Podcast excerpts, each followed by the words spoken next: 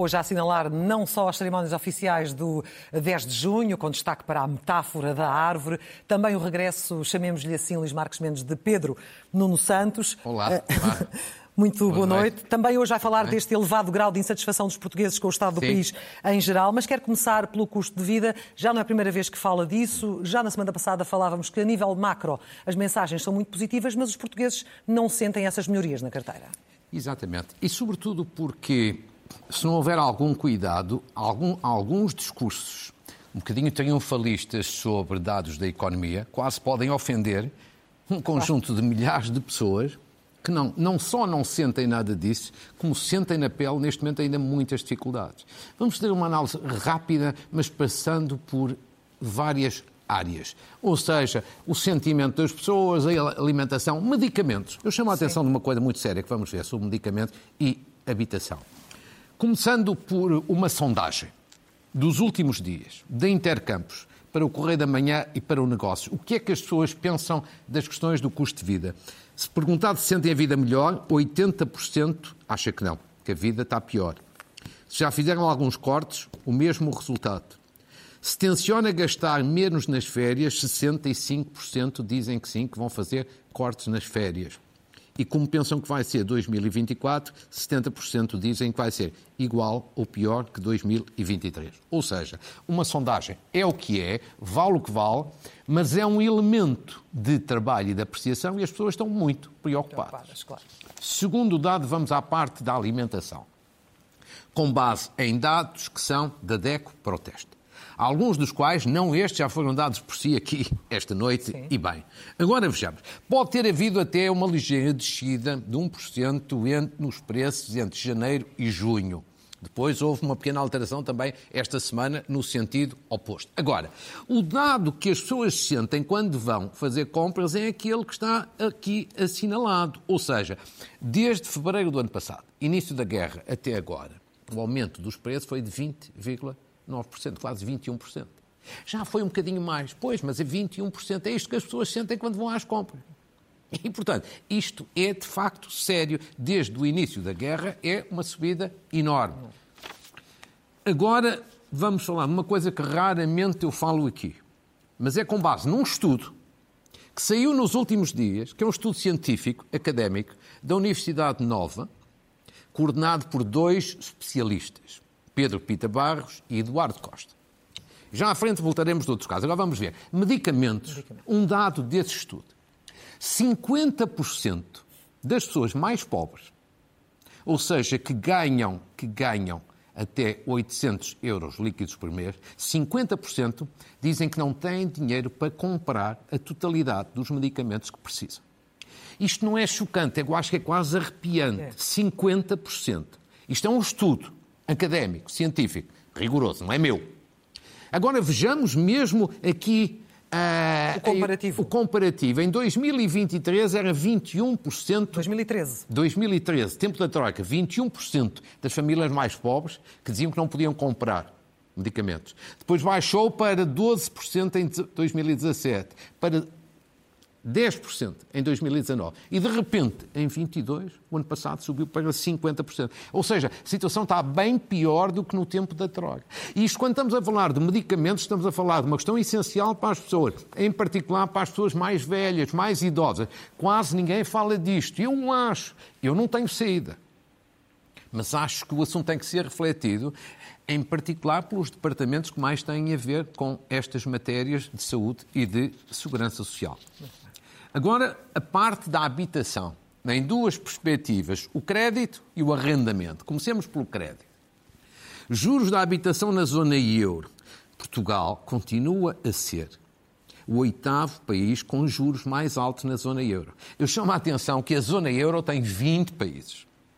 É certo que temos sete com juros mais altos do que nós, a começar com, aqui se vê, pela Letónia mas nós estamos em oitavo lugar e depois já temos vários, muitos mais atrás de nós.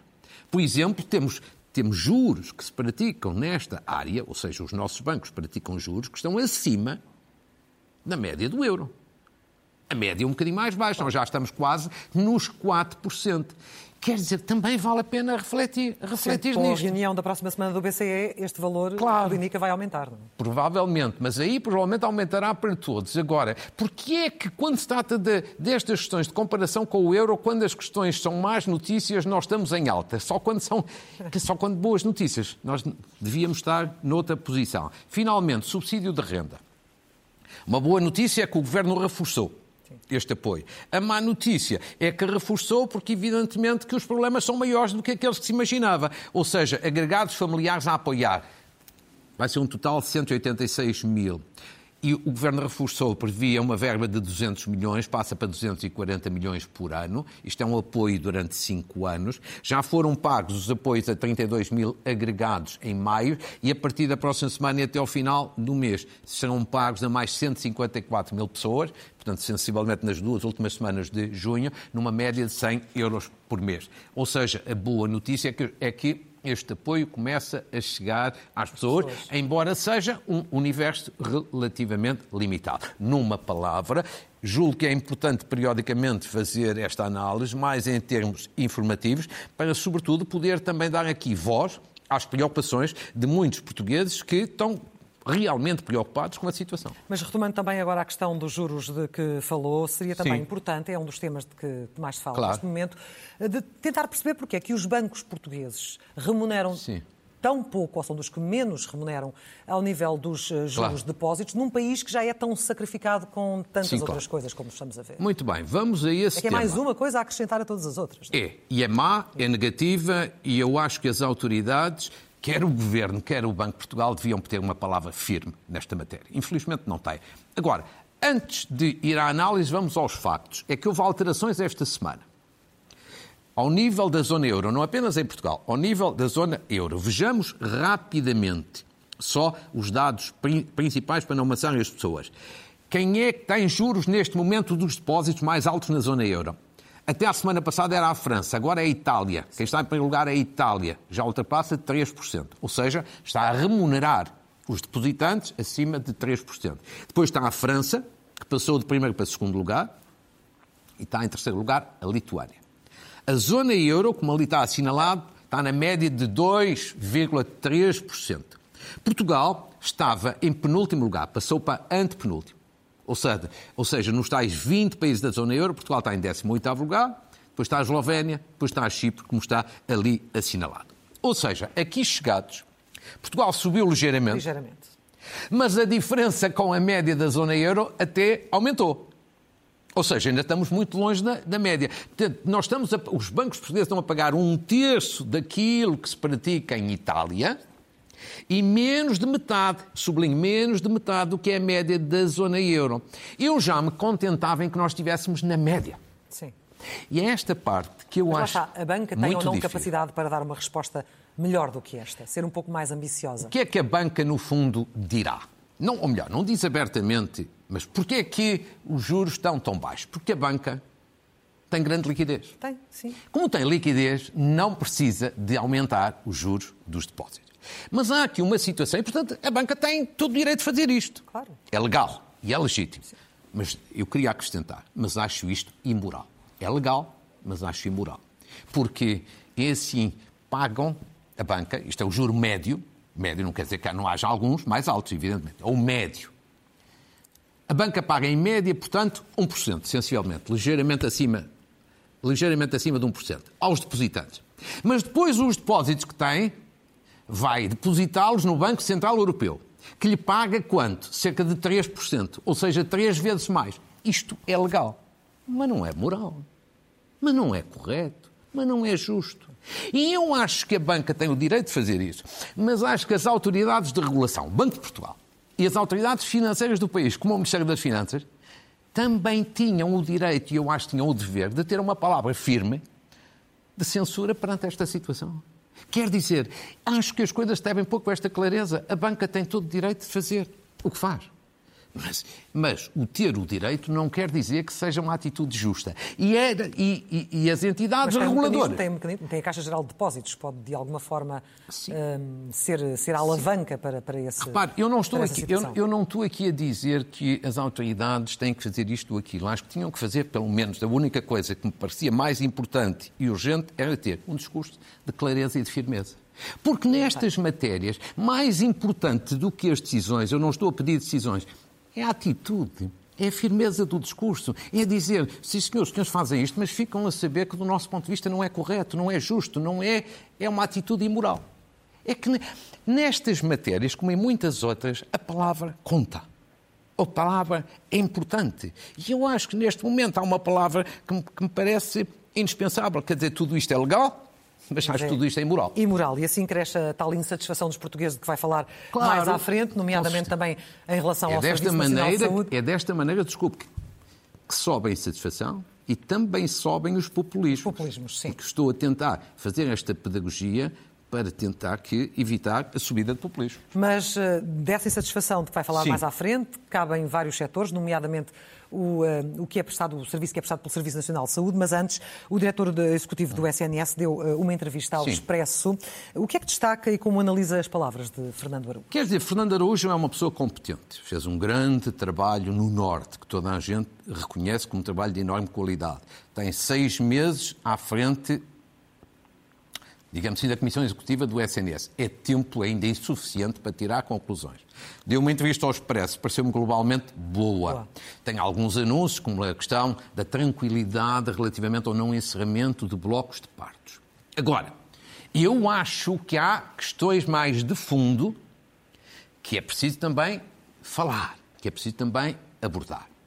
Aquele relatório que eu lhe falava há bocadinho, da Universidade Nova, o patrocínio também da Fundação La Caixa, coordenado por dois especialistas de saúde, economistas na saúde, Pedro Pita Barros e Eduardo Costa, tem também, nesta matéria de recursos humanos na saúde, tem a ver com a atrat- atratividade do Serviço Nacional de Saúde, tem dados também importantes que eu queria trazer aqui. Não é para criar pânico nenhum, mas é para chamar a atenção que são questões de fundo.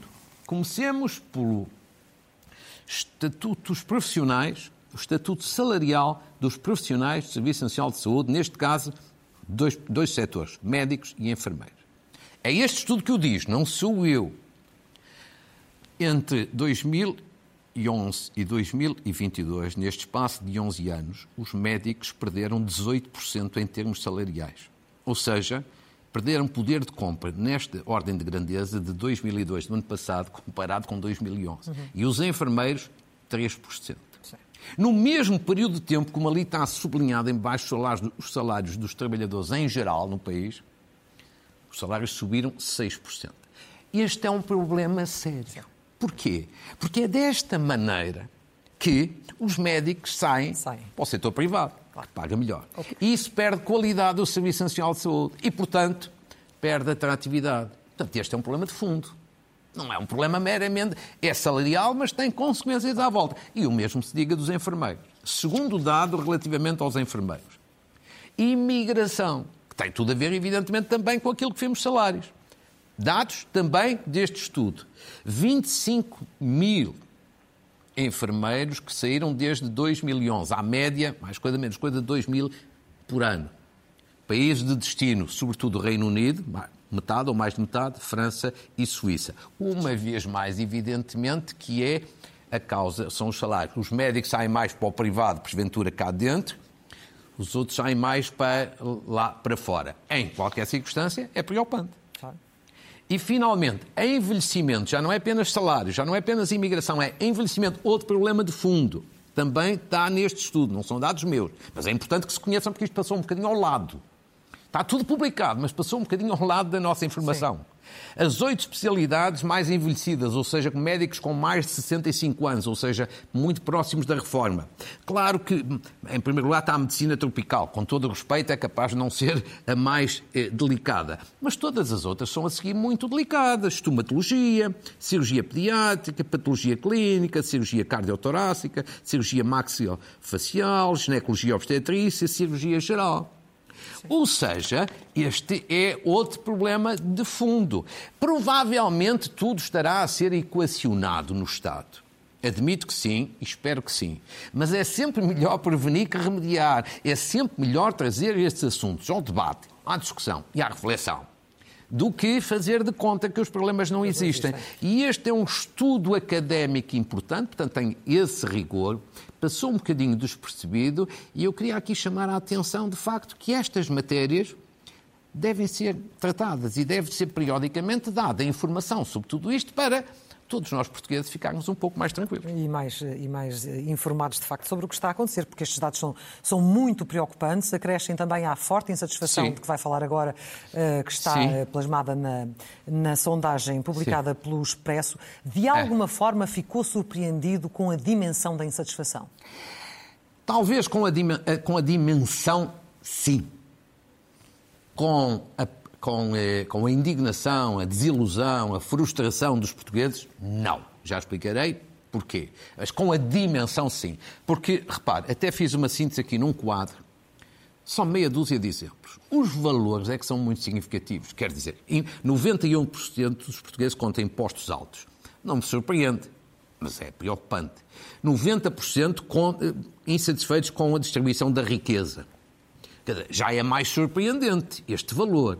88% com a crise da habitação. Natural, mas é muito preocupante. 87% com o combate à corrupção. É a, é a dimensão, é o valor, porque pensando na Operação Marquesa, obviamente que as pessoas ficam incomodadas. Por exemplo, fiquei muito surpreendido com este resultado: 76% insatisfeitos com a falta de progressão nas carreiras. Assunto que eu ainda falei aqui na semana passada, mas pensei que não tinha esta gravidade e tem. E há falta de progressão das carreiras no ensino superior, nas escolas de enfermagem, nos laboratórios do Estado. Exemplos o INSA, o LENEC, o IPMA. Ou seja, é um problema sério, como provavelmente também será noutras áreas, noutras áreas até no setor privado. E depois a qualidade do Serviço Nacional, Serviço de, Saúde, Nacional de Saúde, que tem mais profissionais, mais dinheiro e, todavia, a insatisfação é cada vez maior. Tudo para lhe dizer o quê, claro, indo à sua questão. Eu só fiquei surpreendido mesmo com a dimensão da insatisfação. E as campanhas devem ter soado em São Bento. De porque o resto, não sei, essa parte é que me preocupa, sabe? É que eu acho que esta é que é uma das questões realmente importantes no país. E eu receio que, como é habitual em Portugal, aquilo que é importante não se discuta. Não, não tenho a certeza que isto tenha soado as campanhas. Não, não. tenho. Gostava que você tivesse razão. Hum. Adorava que você tivesse razão. Primeiro é sempre bom que você tenha razão. Não, e depois, digo, deve, e depois porque era bom para o país. Seria natural que, que, não. que isso acontecesse. Mas, mas não acredito muito. Não, não acredito muito. Agora, agora porquê é que isto que é que isto acontece? Primeiro, há que dar sempre um bocadinho de desconto, desconto entre aspas, que é, isto é muito cultural há 150 anos, essa de Queiroz já falava desta insatisfação toda no país, mais coisa, menos coisa. Sim, Ou seja, passaram 150 anos. Há uma componente de lamúria, de pessimismo, de desconfiança que é muito português. É muito português. Agora, tirando esse desconto, eu acho que há boas razões para os portugueses terem esta insatisfação. Primeiro, muitas destas são desilusões e frustrações acumuladas durante anos, não são apenas dos últimos anos. E o problema é que Portugal está em crise há 20 anos há duas décadas, desde o início do século. Crise económica, crise financeira, crise social, crise pandémica, crise da inflação. Quer dizer, a verdade é essa. Quer dizer, esta sondagem feita no tempo de, de Primeiro-Ministro Cavaco Silva ou António Guterres, os resultados seriam diametralmente diferentes. O país estava em alta. Agora, Além da crise, há outra questão que já é mais relevante e que eu tenho falado aqui muitas vezes. Há um problema estrutural em Portugal. E tem reflexo aqui no estado de espírito das pessoas, que é falta de ambição. Portugal é um país com uma terrível falta de ambição. Eu, eu não me canso de o repetir aqui. Não há. Mas os seus políticos e as suas gente? Não, não vou lhe dizer, olha, não há ambição no governo, não há ambição na oposição, não há ambição nas instituições e muitas vezes até na sociedade civil. Não há. Há falta de ambição. Mas há também alguma descrença no futuro. Sim, mas há sobretudo aquela ideia: somos pequeninos, é, somos irrelevantes. Não, eu acho que está tudo enganado. Nós não somos pequenos. Por exemplo, na Europa, somos um país médio. Há países muito mais pequenos, como a Irlanda ou como a Dinamarca, que são grandes exemplos de crescimento. E nós estamos sempre com crescimentos medíocres, a caminho da cauda da Europa. E depois, nós não somos irrelevantes. Agora, há de facto uma falta de ambição. Agora, finalmente, também este ambiente que se vive em Portugal há um ano, que este ambiente político há um ano, que Portugal vive um ambiente político terrivelmente hum, deprimente. Sim. Quer dizer, o espetáculo público que há um ano esta parte existe, com os casos, casinhos, as trapalhadas, as irregularidades, as imoralidades. Quer dizer, tudo isto também agrava o estado de espírito. E muito, porque as pessoas olham para isto e dizem, não, isto é degradação total. Isto é degradação total aí no Estado. Segundo, olham para o governo e começam a achar que já não tem grandes condições para governar como tinha anteriormente. Mas do outro lado também olham para a oposição e acham que ainda não tem condições para ser governo. E, portanto, isto dá uma sensação de frustração, claro. bloqueio, impasse. Eu acho que é tudo isto um bocadinho que dá origem a esta sondagem, que acho que é uma belíssima sondagem da SIC e do Expresso, Acho que é um excelente trabalho e gostava que você tivesse razão, que isto tivesse abalado as consciências no governo e, e, na oposição e que realmente se discutisse estas matérias. Mas não tenho muita segurança quanto a isso. Mas foi para projetar um futuro melhor eh, que se focou ontem o Presidente da República no seu discurso do 10 de junho, com a tal Sim. também metáfora da árvore. Não sei se vai falar Sim. dessa metáfora uh, hoje ou não. Uh, Pareceu-lhe um bom discurso? Há sempre uma atenção muito, uh, muito grande em relação ao que dirá o Presidente neste, neste dia. Isso pareceu-me pareceu um ótimo discurso, mas mim, essa parte a mim não me surpreende, porque Marcelo Rebelo Sousa já nos mostrou de uma forma nítida e clara que faz sempre excelentes discursos, em particular no 25 de Abril Sim. e no 10 de Junho. E, portanto, eu acho que este não foi exceção, acho que foi um ótimo discurso. Agora, tem aqui, e, e curto, tem aqui três partes, na minha opinião. Tem uma parte em que tem uma frase que eu acho que é uma resposta digamos assim, às preocupações desta sondagem. Que é uma frase mais ou menos quando diz precisamos criar riqueza, de coesão, de unidade e de distribuir melhor a riqueza produzida. Se não é uma resposta, parece, parece que é e acho que é feliz. Segundo, tem uma parte estratégica que é aquela parte que estava a falar, a, falar um bocadinho, que fala de Portugal, puxando pela alma nacional, pelas Sim. nossas ambições, pela nossa relevância como país. Muito bem. E depois tem aquela parte mais tática que dará origem a um debate durante uma semana inteira, que é aquela frase de cortar os ramos mortos da árvore. Da árvore. Pronto. Em que cada um interpreta da forma que me entender. Pela ele hoje já veio dizer que não era, não, é, não estava a falar de quem todos pensam que ele estava a falar. Não, portanto, se o Presidente veio dizer que não queria referir-se a Galamba, quem sou eu para contrariar o Presidente? Embora quase toda a gente ache em Portugal que era a isso que ele se queria referir. Parece Mas se ele diz que não, Vamos admitir, eh, admitir que é assim. Mas como, evidentemente, não estava a falar de agricultura, nem é especialista em agricultura, eu admito, admito que estivesse a falar em Galamba. Segundo li na imprensa, Galamba não aplaudiu. Não aplaudiu, não. Se não aplaudiu, às tantas é porque considerou que era para ele. Em qualquer circunstância, devo dizer o seguinte. Acho que o problema em Portugal hoje não é da qualidade dos discursos. Quer dizer, isso felizmente é bom. O problema são os resultados. O problema são os resultados. Não é um problema do Presidente da República, porque não é ele que governa, nem é ele que tem que propor alternativas de governo. Mas este é que é um problema sério. Sim. Cada vez mais as pessoas acham, ah, muito bem, isso é bom, mas o importante são os resultados. E como se vimos hoje aqui, em vários domínios, o problema é a falta de resultados. Ou os resultados ficarem muito aquém das expectativas, das expectativas e daquilo que eram as obrigações. Agora, acho que há um outro dado curioso que é João Galampa foi àquela cerimónia. Sim. E foi veiado. Foi veiado. E que leva aqui, quase toda a gente diz que ele deve ser substituído e tudo isso. Eu também acho, acho que ele já devia ter sido. Mas eu acho que há aqui um problema que é quase inultrapassável para o Primeiro-Ministro. E que é assim. António Costa não quis substituir Galamba. Para evitar que Marcelo Rebelo Sousa, que queria a substituição, não tivesse uma vitória, certo? Uhum. Foi ao mesmo que aconteceu. Agora tem este problema se o substituir nos próximos tempos, por exemplo, no fim da Comissão Parlamentar de Inquérito, se o substituir, vai dar uma prenda ao retardador ao Presidente da República.